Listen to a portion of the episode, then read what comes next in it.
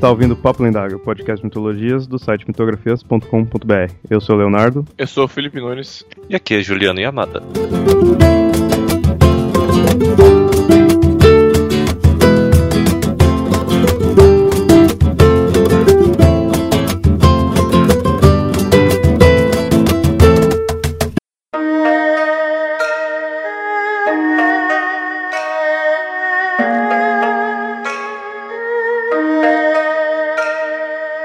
Baseado em animais e elementos naturais, há mais de 3 mil anos os chineses nos dão uma forma própria de ver os astros, com um calendário e uma astrologia bem diferente do que nós ocidentais estamos acostumados.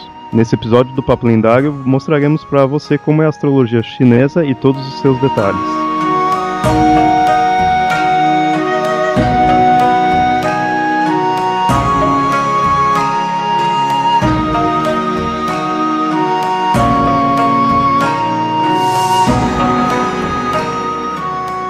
Resuminho mais basicão da astrologia chinesa que ela teve seu. Só uma, só uma coisa, é, falar logo pros ouvintes que a gente não vai falar de horóscopo, porque senão vai ficar muita Ah, isso coisa. é verdade. É claro que muita gente vai falar, ah, mas a astrologia gosta que é apenas uma coisa, né? Vamos Não, não é. Que- Astrologia é uma Tem coisa. gente que vai achar isso.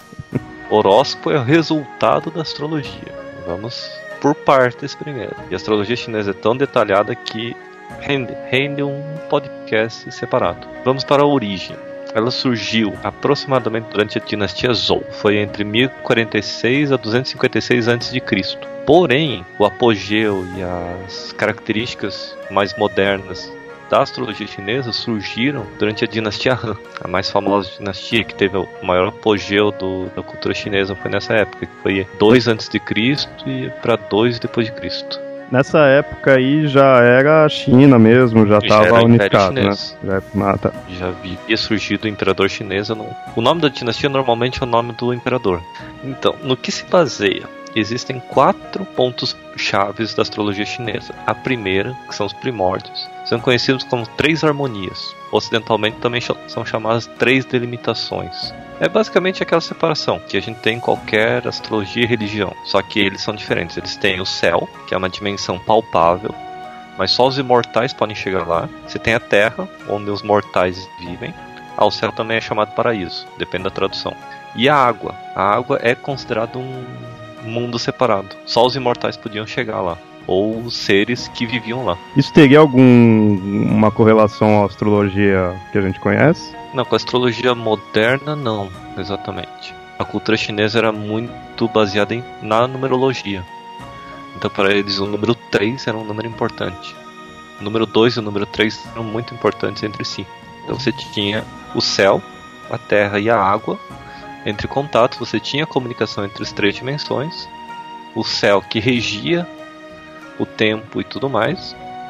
A terra, onde os mortais viviam. E a água, de onde vinham os, os imortais do submundo. Eles podiam sair da água para a terra, mas não podiam ficar muito tempo. Então, assim, você falou de não fazer analogia, mas isso daí seria bem aquela coisa básica de paraíso, né? De céu, terra e submundo, né? Aquela... Exatamente. Acho que talvez a ana- analogia mais perto seria isso. Tanto que os dragões, eles são mais associados com o elemento água do que com o elemento céu. Eles viviam na- mais na- dentro da água. Outro princípio básico da astrologia chinesa é o sistema Yin Yang. É Feng Shui. Mas resumindo, resumindo, é o caos e a ordem. Você tem morte e vida, bem e mal, mas para eles, pro Feng Shui, dentro do bem existe a semente do mal. Dentro do mal existe a semente do bem. E você sempre tem que ter o equilíbrio entre as duas. Você tem essa dualidade principal. Sendo extremamente babaca, não é, não é do Feng Shui que tem aquela parada de, de arquitetura que o povo fica organizando a casa em questão de energia e não sei o que, não sei o que lá, não vem disso. Tudo, tudo é tudo é desvirtuado. E realmente existe. Você tem, por exemplo, a água absorve energia. Então você não pode dormir onde tem um ponto da água corrente, principalmente um ralo, que ele absorve energia. A janela emana energia, então você tem que dormir meio que próximo a uma janela. Você não pode dormir de frente para um espelho e por aí vai. É, e depois isso foi adaptado para arquitetura e ficou uma porcaria. Você saber que a pessoa sabe melhor de Feng Shui, não Feng Shui, arquitetura reto, bonitinho, mas o Feng Shui verdadeiro, Feng Shui de raiz. eles colocam pequenos espelhinhos, só um espelho na porta, que dizem que os maus desejos são refletidos pelo espelho para a pessoa que desejou. Isso é o Feng Shui, é a coisa mais mais basicona, mas um dia a gente fala completamente. O, o quarto é o conhecido como o Xing. O Xing é uma filosofia, só que ela parte do princípio que toda a natureza é regida por cinco elementos básicos. Não são os cinco elementos que a gente conhece atualmente. Tem umas mudanças. Você tem os três básicos, água, fogo e terra, mas os outros dois é a madeira e metal. A madeira é a natureza, é tudo que é vivo, mas que é da natureza. O metal é interligado com a terra, mas são as rochas em si. Eles diferenciavam terra de rocha, e para eles o metal era a terra purificada. Não tinha elemental de ar. O ar, para eles, não era um elemento. O ar era muito associado também com a água, que era do céu que caía a chuva. E um princípio que é interligado completamente, que são as dez derivações celestiais e os 12 caminhos terrestres. Tanto as derivações celestiais como os caminhos terrestres, elas são uma separação mais complexa, meio que interligados com a Yin Yang. Os 12 caminhos são basicamente os 12 animais zodiacais.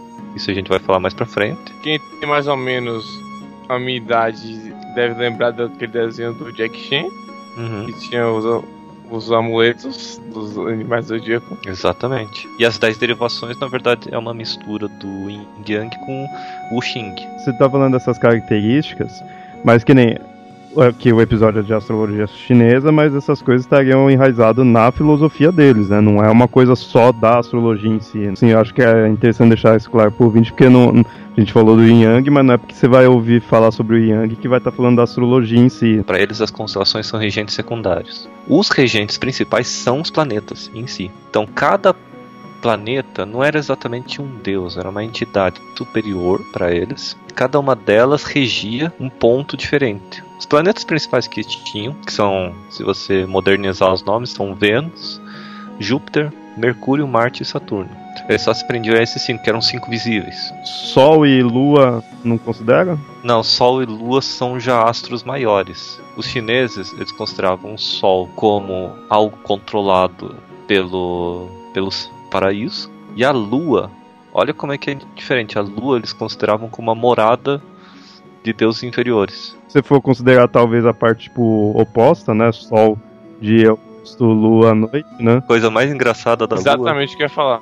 Dizem que tinha um imperador que vivia lá. Esse imperador era tinha cabeça de boi. Durante uma época de escassez, o pão, um bolo que ele fazia era chamado de bom bolo da lua. Bom pra caramba, mas cara, essa receita leva 10 ovos. E dizem que ele veio à Terra trazendo esses bolos porque esses bolos eram a única coisa que ia curar uma doença de pele que estava acontecendo lá. Para eles era o bolo, o bolo da lua, mooncake. Então tá.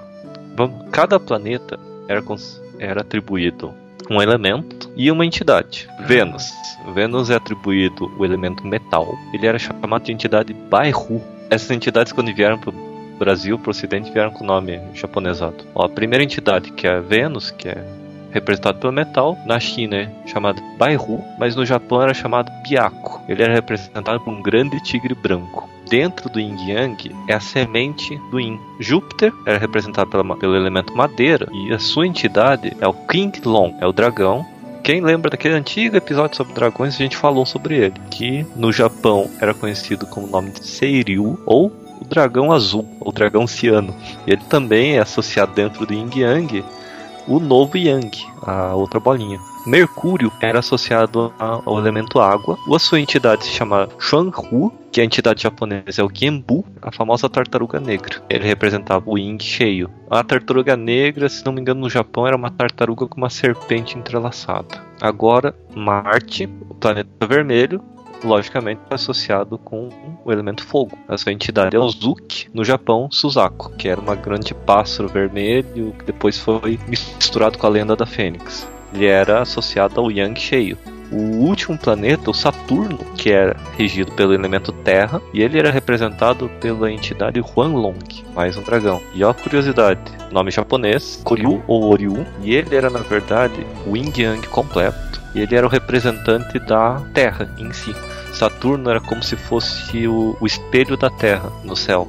Então era ele influenciava diretamente. Aí todos esses se uniam e formavam um robô gigante. Possivelmente. Esses tokusatsu aí de equipe, não duvido nada. Tem alguns que é com animais aí, coisa. De repente pode ser. Tá quase todas as cores aqui. É tigre branco, dragão azul, tartaruga negra, fênix vermelho e o dragão amarelo. Mas realmente, né, se você considerar que isso é cultura, apesar de ser aí da China, né, mas o Japão não tá muito longe, é o do que veio, né? Era comum a pessoa usar o, as cores nas roupas ou do elemento do dia ou do elemento do teu signo. Teu signo tinha era regido por um desses cinco elementos.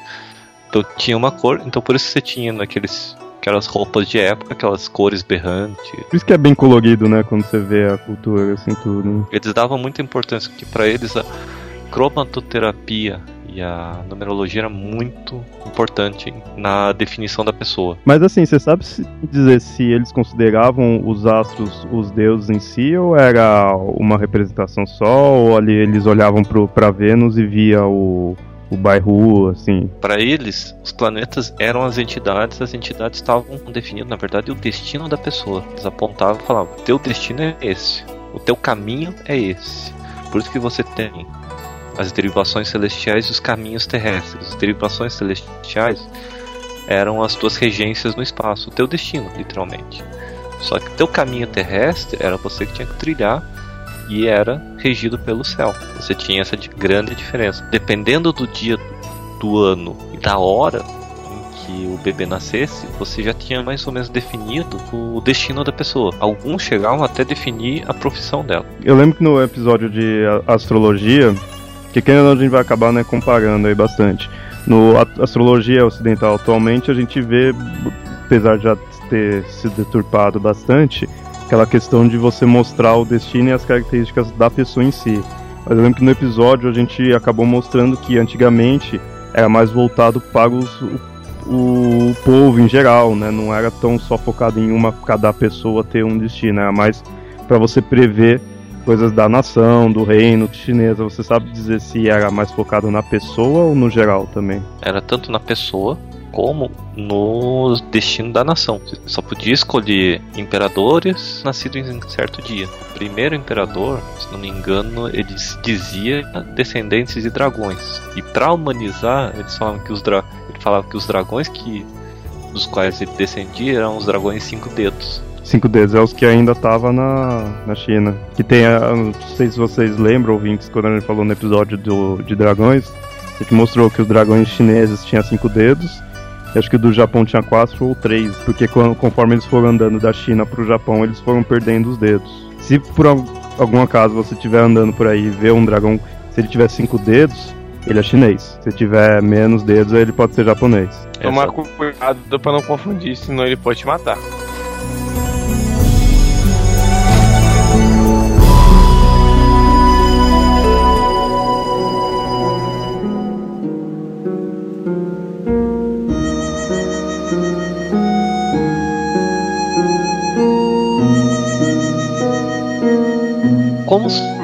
Esse sistema de observação? Eles davam muita importância ao que eles chamavam a estrela do ano. Era basicamente Júpiter, que era o dragão azul, que era a primeira entidade que aparecia no ano. Ele indicava quando o ano começava, quando tudo, todo o calendário deveria surgir. Outro ponto importante: todos os povos desde o surgimento da humanidade até hoje, criavam calendários para prever as estações do ano. Quando que é o dia mais importante para plantar, quando que é o dia para colher, quando que é o dia para se preparar para o inverno e tudo mais. A gente está falando de culturas no norte do planeta. O norte era, tinha invernos mais rigorosos, mais bem definidos, e verões também mais temperados. Na China também, que se você for ver a altura da China, que ela é mais embaixo do que na Europa, né? China é o hemisfério norte, mas o continente, como ele é muito grande e também está encostado no, no círculo ártico, ele está quase ali pertinho, ele recebe muita umidade do Ártico.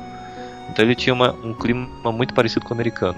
Tinha pontos que podia ter neve, tinha pontos que podia ter, ter só frio durante o inverno. Não era incomum nevar no, na China. Terras altas também, e, muito, e eles davam muita importância aos rios. Lá tem dois ou três rios importantes lá que eram os mais maiores alimentadores deles. Se não me engano, esses rios tinham uns que eram dragões, se não me engano, né? Ou serpentes, algo assim, né? Os quatro rios principais, que tem um que não, não teve tanta importância no, no desenvolvimento da China em si. Mas eram quatro rios principais, eles eram associados a quatro dragões. Mas era assim, eram quatro dragões que resolveram ajudar a humanidade, enquanto o Imperador de Jade mandou eles não ajudarem. Como eles ajudaram trazendo chuva para a humanidade que estava precisando, o Imperador de Jade prendeu eles dentro de montanhas. A ideia clássica daquela questão, né? Você ajuda, você é uma entidade, ajuda os mortais, a sua entidade chefe vai lá e te pune. Só que eles não ficaram quietos. Dentro das montanhas, eles começaram a cuspir água e formaram quatro grandes rios. Ah, então o rio não são eles, eles que formaram. Eles que formaram. Os chineses tinham uma constelação principal que ficava, se não me engano, na borda do, do que é a Via Láctea, que eles chamavam de constelação de Chet ou constelação de Boiadeiro. Para eles, quando Júpiter passava por essa constelação, o ano começava. E esse sistema que definia o teu destino, teu caminho que você deveria seguir, não as tuas obrigações. Ah, no dia tal você tem que fazer tal. Não, não era isso, era teu destino. Ah, você pode ser um comerciante, mas você pode ser um vendedor, ou você pode ser um soldado, mais ou menos isso. Era chamado de um sistema chamado Zi Wei Dou Shu, era o sistema de previsão do destino, baseado no, no dia em que você nasceu, na estação do ano e na hora do dia. Na China, eles atualizaram astrologia, que como vocês sabem existe uma movimentação celeste. A astrologia ocidental, que a gente conhece, o horóscopo tradicional, ela não considera essa movimentação. É, até foi, acho que isso foi um dos motivos que teve aquela pseudo discussão naquela época lá do serpenteário. De uma constelação nova que seria uma das 12 constelações. Ela está entrando no, no ciclo solar. A China ela já considera, se não me engano, foi em 84 que teve a última atualização. Então todo o sistema de previsão foi atualizado e modificado. Acho que a cada 40, 50 anos. Eles começam a fazer acha, Olha só, meu destino era virar médico, aí descobre aí, pô, não vou mais ser médico, vou, vou ter outra profissão. Não, aí muda, muda os dias. É, se não me engano, foi ordem do próprio governo chinês a atualização, que estava desatualizado acho que em 300 anos, mais ou menos. Como funciona o sistema de constelações chinesas? que são a partir delas que fazem as previsões. Diferente das constelações ocidentais, que para eles têm 88 constelações, a oriental a chinesa, ela considera só 28 constelações. A ocidental tem tudo isso de constelações, mas o pessoal considera as constelações relacionadas aos signos. Os chineses eles já davam atenção para todas as 28 que eles tinham? As 28 constelações, na verdade, eram mais as constelações que ficavam na coroa solar. Eles ficavam ou na coroa solar ou próximo do, do trajeto da coroa solar. E cada uma delas era dividida em quatro mansões. Cada uma dessas mansões era regida por uma dessas entidades que era um dos planetas. Cada uma dessas entidades tinha uma casa, tinha uma mansão, e dentro dessa mansão tinha as constelações. Cada uma dessas, dessas mansões tinham sete constelações. A mansão do, do dragão azul, que era representado pelo leste, e para ele, estação do ano era primavera, por isso primavera, primeira estação do ano. É, por isso que Júpiter é quando né, começava o, o ano, né? É que eles seguem o calendário lunisolar.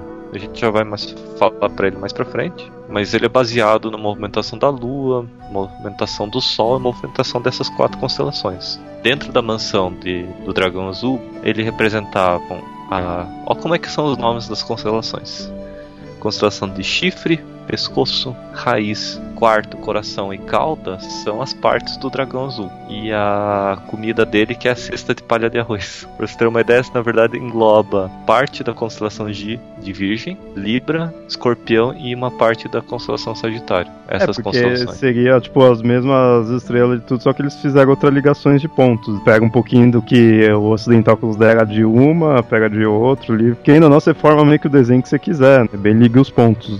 É, liga os pontos e force a barra, porque eu nunca consegui ver esse desenho das nas constelações ocidentais em, em, em constelação nenhuma, né? Se você olhar as, os desenhos das constelações chinesas, faz mais sentido. Ah, parece uma cauda de um dragão, parece uma cesta de palha de arroz. E, esse quarto, então, é o quê? Não, eu fico imaginando como que seria, né, a constelação. É um quarto.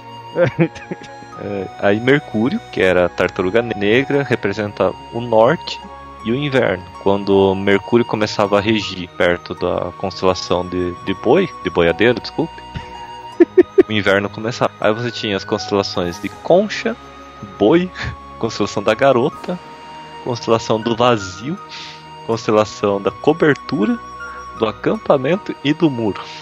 Elas abrangiam a constelação Sagitário, Capricórnio, Aquário. Aqui entrava um pedaço da, da constelação de Cavalo Menor, Pégaso era usado e Andrômeda. Próxima mansão celestial, a mansão de Vênus, que era representada pelo Tigre Branco. A ele era atribuído o Oeste e o Outono. Cada vez que você vai mexendo, você vai vendo que fica mais bizarro ainda constelações de pernas, do elo, do estômago, da cabeça peluda, da rede. O que isso vai agora ter a ver com o tigre em si, né? Agora já não tem mais tanta ligação. Não tem né? mais nada. Ó, as constelações que estão aí misturadas é Orion, Touro, Ares, Andrômeda e Peixe. A última mansão celestial, que é de Marte, que é representada pelo pássaro vermelho, ou pelo, pela Fênix.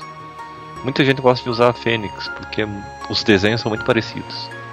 Só que a Fênix era mais representado como uma cor dourada, para eles era a Fênix vermelha. Ele é representado pelo, pelo sul e pelo verão. E as constelações, os nomes são continua bizarro ainda, que é a constelação de Poço, do Fantasma, do Salgueiro, constelação da Estrela, da rede prolongada, das asas e da carroça. Não, rede prolongada, eles estão de parabéns, te falar, viu? E abrange as constelações de Gêmeos, Câncer, Hidra. É, eu achei o Baetis é, também a constelação de estrela. Um monte de estrela, formando uma estrela. oh, mas tá faltando um. E o Saturno? É porque, como eu falei, o quinto planeta, que é Saturno, ele era o espelho da Terra. Então, Saturno ele representava o destino da Terra em si. Ele não tinha uma mansão porque a mansão era na nossa Terra. Ele era o elo de ligação entre os cinco, entre os quatro planetas restantes, como se fosse o reflexo da Terra num espelho. Mundo bizarro. ele não tinha constelação, não tinha nada assim. Não, não, tinha, ele não tinha uma mansão em si. É, sempre.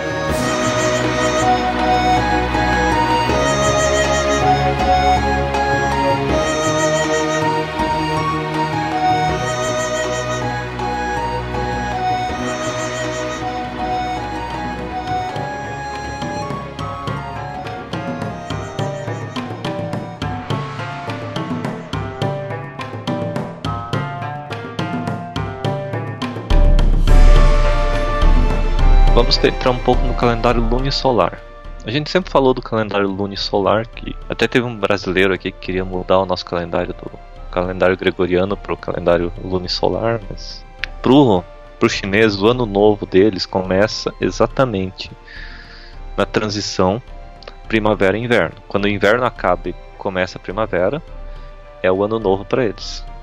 Basicamente é quando você passou tudo, tudo aquilo que você acumulou no ano, aí você usou para se proteger do inverno, o inverno acabou, começa o ano novo. É um renascimento, para você vai ter que trabalhar, você vai ter que plantar, acumular comida para preparar para o próximo inverno. Então você tem todo esse ciclo. O calendário lunisolar ele tem mais ou menos 360 dias, 17 horas e 48 minutos. E o ciclo, eles, todo o ciclo astrológico, ele se repete. Então a cada 60 anos ele reinicia o ciclo, um ciclo novo que vai contando. Que na verdade é a junção de dois ciclos diferentes. Você tem o primeiro ciclo, que é o ciclo das, das derivações celestiais, como a gente tinha explicado lá em cima, antes, em Yang misturado com cinco elementos. Então como que funcionava? Os anos terminados 0 e 1 um, eram os anos do metal. Então, tipo, a pessoa nasceu nesse ano, tá. Tá fadada a curtir rock, metaleiro. O segundo elemento, o elemento água, rege os anos terminados em 2 e 3. A madeira, ela rege os anos terminados em 4 e 5. O fogo, 6 e 7. E a terra, 8 e 9. E, dependendo do, do número que termina, é o Yin Yang ele rege diferente. Yang, que ele é a cor branca, ele rege todos os anos pares. Por exemplo, eu nasci em 87, seria regido pelo elemento de fogo e pelo Yin. Exatamente. Vocês seriam quais? Eu sou regido pelo elemento água e eu sou do Yang. O Felipe não quer falar o dele? Eu não sei como é isso. Que ano que você nasceu? 93. Elemento água e o Yin. Na verdade, é uma junção da derivação celestial com o teu caminho terrestre, é uma soma dos dois. Por isso que dizem que o horóscopo chinês ele é mais preciso que o horóscopo ocidental, porque ele não considera um, um atributo, ele considera vários atributos em si, junto. O segundo ciclo é o ciclo mais conhecido, que é o ciclo dos 12 caminhos terrenos, que são os 12 animais zodiacais. Seria referência aos signos em si, né? Exatamente. Ele tem várias formas de você saber qual que é o teu animal. E é que tem algumas coincidências. Se você olhar quem nasce no signo de touro e quem nasce no signo de boi, tem características muito similares. Não são todos que, que batem, mas alguns batem. Que aí segue aquele conceito de tal data de tal mês até tal data de tal mês. Né? Exatamente. Né? Por exemplo, se você nasce na constelação do dragão, você é bom mais com política. Se você nasce na constelação de rato, você é bom com comércio. Se você nasce na constelação de cão, você é mais pesquisador, você e por aí vai. A lembrar são basicamente o rato e na sequência o rato, o boi, o tigre, o coelho, o dragão, a serpente, o cavalo, a cabra, o macaco, o galo, o cão e o porco. Que a gente tem que separar. Os animais zodíacos, os animais regentes são animais diferentes. Eles não se coincidem em si. Os animais ali do tigre branco, a fênix, os outros eles seriam animais entidades. Esses aí ainda teria algum ser ou seria só. São animais que existem na Terra. Por isso são chamados caminhos terrenos. Ah, se o dragão existe, então. Para eles, o dragão existia. Exato, isso aqui dá pra ser o jogo do bicho. E dependendo do animal que regia teu signo, você não poderia fazer amizade com outros tipos de animais. Por exemplo, quem era do signo de cão não era bom fazer amizade com quem era do signo do macaco. Ué, o que, que o cão tem a ver com o macaco? Se fosse pelo cão e gato. É que parece que o macaco enganou o cão. Ah, deve ter aquela. Pra ficar na frente. Ah, é verdade. Eu já vi uns negócios assim que cada um ia ter um local, né, certinho, só que aí conforme acho que eles iam chegando. Aqui no caso, o meu seria coelho. Que seria de março, se abranger o mês inteiro, Não, o, o mês é só o o animal que está regendo o mês, não é o teu signo. Você é de março, mas na verdade depende do teu ano para saber o, o, teu signo. Os caminhos terrestres nos meses eles funcionavam mais para indicar o que cada mês representava. Por exemplo, o primeiro mês, que é o mês do tigre, ele indicava o início da primavera e o início da estação das chuvas. O segundo mês, que é o mês coelho, era o despertar dos insetos, que quando os insetos invernavam no inverno e voltavam, e o equinócio da primavera terceiro mês era o mês do dragão, quando os dias ficavam mais começavam a ficar mais longos. Era chamado de chuva de grãos, que era na verdade uma boa época para você iniciar plantio. O quarto mês, maio, que era representado pela serpente, era quando os grãos começavam a, começavam a inchar de tanta água que eles recebiam da época da chuva. Vocês percebem que o calendário é muito representativo com a colheita, por causa do sistema de alimentação. Você tinha que produzir alimento para se preparar para o inverno. O quinto mês do cavalo, que era junho, era o solstício de verão e o contínuo cuidado dos, dos grãos. Sexto mês, que era o mês da cabra, era quando o calor começava a se intensificar. Era o mês mais quente. O sétimo mês do macaco, que era agosto, que era o início do, do outono, e o oitavo, que era o setembro, que era o galo, e eles chamavam de orvalho branco, mas era basicamente a geada, quando a época de geada começava. O nono mês, que era do cão, outubro, o orvalho frio, quando ele congelava sempre, e o início definitivo do, do, da geada, que a geada já podia danificar a plantação. O décimo mês, que é o mês do porco, novembro, o início do inverno, décimo primeiro, que é o mês do rato, que era a neve maior, e o solstício de inverno, e o último mês do ano, que era o mês do boi, janeiro, era quando você tinha o frio mesmo do inverno. E eles usavam um sistema de derivações terrestres para selecionar as horas. Dependendo da hora do dia que você nascia ou que você estava, não era recomendado fazer certas coisas. Eram chamados de Shichen, o sistema de horas. Cada hora para ele, na verdade, tinha duas horas nossas eram 120 minutos. Por exemplo, a primeira hora, que era da, das 11 horas da noite até 1 hora da madrugada, era do rato, regido pelo elemento água, e basicamente era a hora em que os ratos começam a ficar mais ativos. Seria o horário que a pessoa nasceu ou seria o horário ali do, do momento? Essa hora em que você nascia te definia o teu animal interior. Você tinha o teu animal exterior, que era o quem definia era o teu era o ano que você nascia. Para deixar mais claro para os ouvintes, então vamos recapitular. Até agora tem o animal do ano, que aí vai de acordo com o número final. Tem a questão do do yin e do yang, né, que se é para ou ímpar. Tem o animal do mês e tem o animal da hora. O animal do mês, ele, ele era mais usado para colheita. Ah, porque quem ou não, do mês, né, ele tá focado na parte das estações. Agora, o do ano, das horas, eram definidos mais para as pessoas. O teu signo ficava mais ativo na tua hora, mas o teu animal interior podia lutar e fazer você fazer, ó, o que o animal interior regia. Por exemplo, eu nasci às 4 horas da tarde, por isso que eu tenho um conflito de personalidade.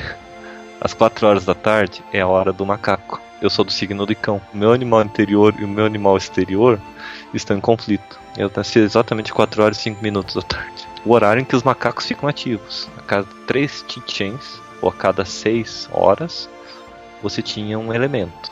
Por exemplo, do, da 9 horas da noite até as 3 horas da madrugada, era o elemento água, o regente. Cada chichen que tinha um animal tinha a característica correspondente a exatamente esse animal. Por exemplo, a hora da hora do rato é a hora em que os ratos ficam ativos. Hora do boi é a hora que os bois começam a ruminar. Hora do tigre é hora do, que os tigres caçam. Hora do coelho, a hora, hora que o coelho de Jade começa a preparar ervas medicinais na lua, de acordo com a lenda. Que era o coelho, que era, que era o, o vassalo do, do, Não era o vassalo, era o empregado do, do imperador boi, cabeça de boi que ficava fazendo a, os bolos. Né? Ó, por exemplo, a hora do dragão é a hora que os dragões voam pelo céu para trazendo chuva. Normalmente é o horário que mais chovia naquela região. O horário da serpente, a hora que as serpentes acordam. Isso que é engraçado. Esse horário da serpente ele é condizente. Se você não quer ser picado por, por cobras, não pode ficar nesse horário pagando pela mata. Então esse negócio do horário é meio que real. Quem anda em mata ou faz trabalho de campo sabe que 9 horas da manhã, que quando solta não tá muito quente, até pouquinho perto da hora do almoço, é um horário perigoso para você ser mordido por cobras. Exatamente ao meio-dia elas, elas não atacam mais porque está muito quente. Por exemplo, a hora do cavalo, que é das 11 a 1 da tarde. O único animal que se mantém embaixo do sol é o cavalo. Para quem já foi no campo percebeu isso. É tudo uma observação. Quer dizer que se eu olhar das 7 até as 9 pro céu, eu vou ver o dragão lá fazendo chover. Uhum. Na verdade, lá na China. Eles têm uma variedade muito grande de regiões ambientais diferentes. Regiões climáticas, você tem florestas, tem montanhas muito altas. Eles observavam muito a natureza. Então, para eles, a natureza era algo a ser espelhado. A mentalidade europeia, para eles, a, a natureza era um presente para eles e eles tinham que explorar a natureza o máximo possível. Mas para os chineses antigos, você, a natureza era algo a ser espelhado. Por isso surgiu o Kung Fu. A maioria dos movimentos eram baseados em movimentos de animais. Você tinha um perfeito equilíbrio entre arquitetura e natureza e tudo mais. Muitas dessas coisas se perdeu na China atual. Bom, na astrologia chinesa, como já foi falado, é usado até hoje e, até hoje muitos chineses usam usam ela como princípio até de formação familiar. É, você diz assim de ser utilizado, mas que nem aqui no Ocidente tem gente que utiliza ainda o astrologia, o horóscopo. Tem gente que vai lá ver se, né, ah, como que se vai ser meu dia hoje, como, né, que eu sou de tal signo, né, então sou uma pessoa tal assim, ou vou construir a casa de tal forma, né? Mas fica uma coisa bem pessoal de algumas pessoas, não é da sociedade em si, não vai influenciar politicamente. Lá na China, influencia? Atualmente não se dá muita importância, mas ainda se considera muito. Até alguns chineses tradicionais aqui em Curitiba que eles fazem de tudo para que o filho nasça exatamente no dia que eles querem. Você faz isso, ah, quero que nasça em tal dia, quero que meu filho case em tal dia para ele continuar sendo regido e tudo mais, quero que case com uma moça de tal signo. É, mas que nem isso ainda continua sendo uma coisa bem mais assim pessoal, né?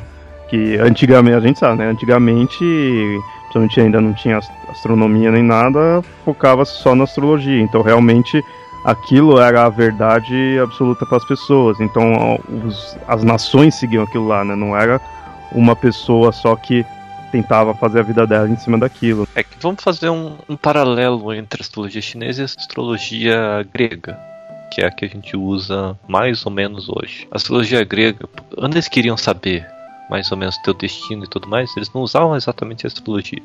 Eles iam no oráculo e esse oráculo fazia a previsão.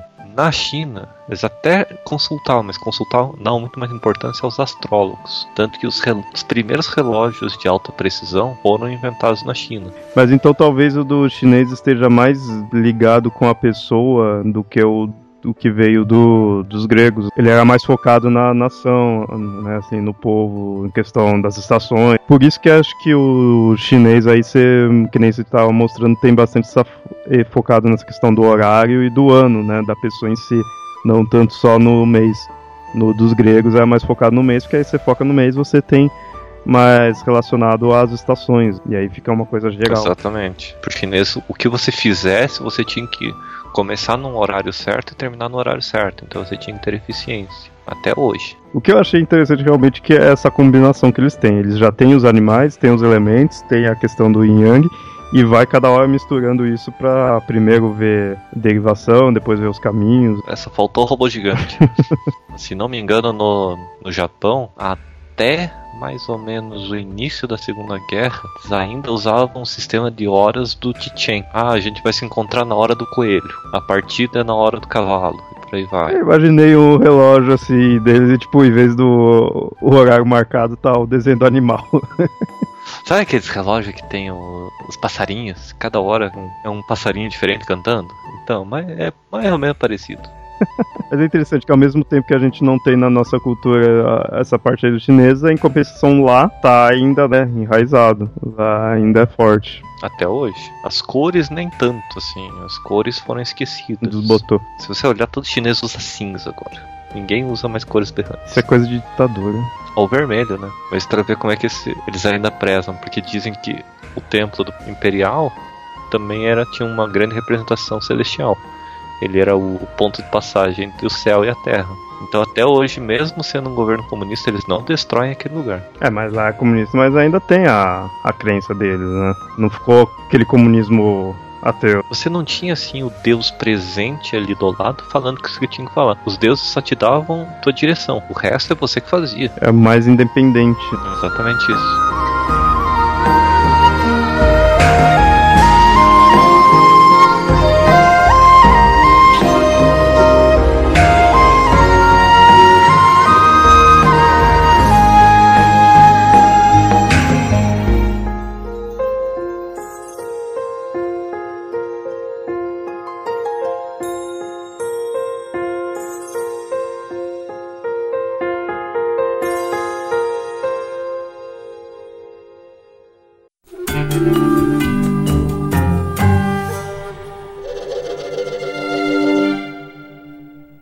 Muito bem, ouvintes. Nesse episódio, então, nós falamos sobre a astrologia chinesa.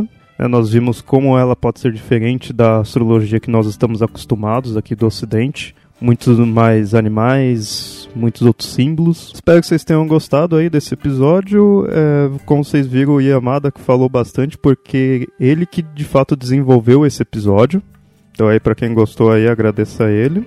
E se vocês tiverem mais coisa aí a acrescentar, de repente até quiserem que a gente faça sobre outras astrologias aí, ou sobre a chinesa mesmo, que vocês tiverem a adicionar aí, podem comentar no site ou mandar e-mail para contato@mitografias.com.br. E não posso deixar de sempre relembrar, quem quiser contribuir aí com o site, nós temos o Padrim, qual vocês podem contribuir com a quantia, a quantia que achar melhor e ter as suas recompensas. Isso tem tudo lá no site, fiquem à vontade. E até mais.